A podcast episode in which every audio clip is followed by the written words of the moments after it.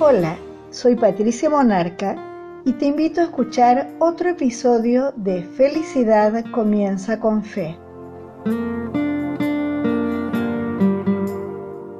Hey, atrápala. En el episodio de hoy nos centraremos en un versículo del Cantar de los Cantares que nos lleva a reflexionar sobre la necesidad de detener a los pequeños pensamientos o situaciones nocivas antes de que se conviertan en grandes problemas. Leemos Cantares, capítulo 2, versículo 15, en la nueva versión internacional. Atrapen a las zorras, a esas zorras pequeñas que arruinan nuestros viñedos, nuestros viñedos en flor. Para comenzar, recordemos que Cantares es un canto de amor escrito por el rey Salomón. Como ocurre con todo el libro de la Biblia, hay varias formas de interpretarlo. Lo podemos leer e interpretar considerando su género literario, poesía lírica amorosa.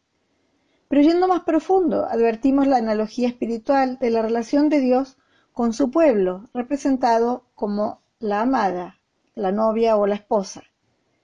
Por nuestra parte, procuramos en este episodio arrojar luz sobre el texto considerando dichas lecturas a la vez que destilándolas en una interpretación útil para distintos ámbitos de nuestra cotidianidad. Veamos de qué habla este versículo, de atrapar a las zorras pequeñas. Los zorros se caracterizan por un desarrollo sensorial superior.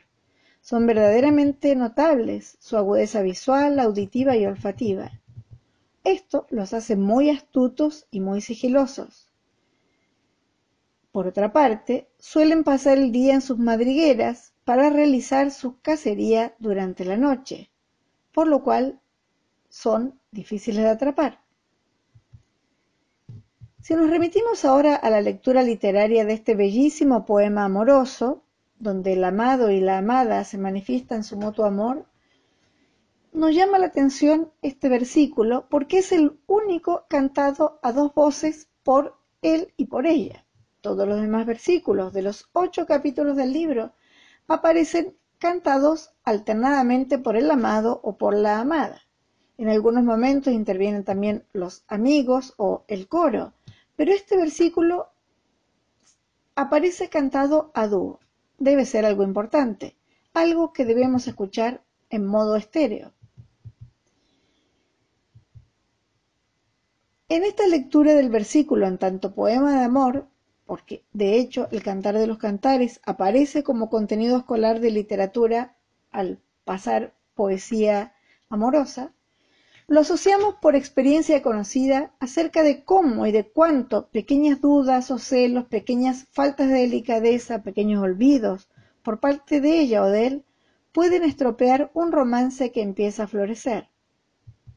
Asimismo, en un matrimonio, por ejemplo, el fruto pensemos en los hijos, ¿verdad?, de este matrimonio, pueden malograrse si los padres descuidan lo que los niños ven, escuchan y lo que se puede olfatear, entre comillas, de su entorno, lo que daría lugar a inadvertidos factores que contaminen la vista, el oído y el entorno de los retoños. En una amistad, las amarguras, las mentiritas blancas, los, los gestos sin atención, sin detalle, sin cuidarlas, el tiempo que dedicamos a las amistades puede poner agrias las uvas del afecto. Y claramente, en nuestra relación con Dios, pequeños descuidos de nuestra parte que parecen naturales pueden pasarse por alto con facilidad, como el miedo, los enojos, las sanas envidias, la mala administración del tiempo, de los recursos. Todo esto, sin darnos cuenta, puede llevar a que nos alejemos del Señor y de nuestros seres queridos. Y todo comienza por algo muy pequeño. La clave entonces es estar despiertos y atrapar esos pensamientos, esas situaciones nocivas, tan pronto como entren en nuestra conciencia. Si detenemos un pensamiento pequeñito, ni bien aparece, éste no llegará a crecer ni a convertirse en acción.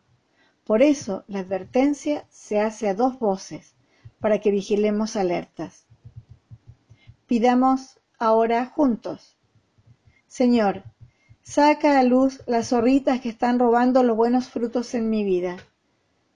Sé mi luz para verlas ni bien se agazapan en la oscuridad. Dame fuerzas para cazarlas y sacarlas de mi vida. Te amo, Señor, y quiero ser efectivamente hecha a tu imagen y semejanza en cada una de las áreas de mi vida, en especial en mis vínculos contigo. En el nombre de Jesús.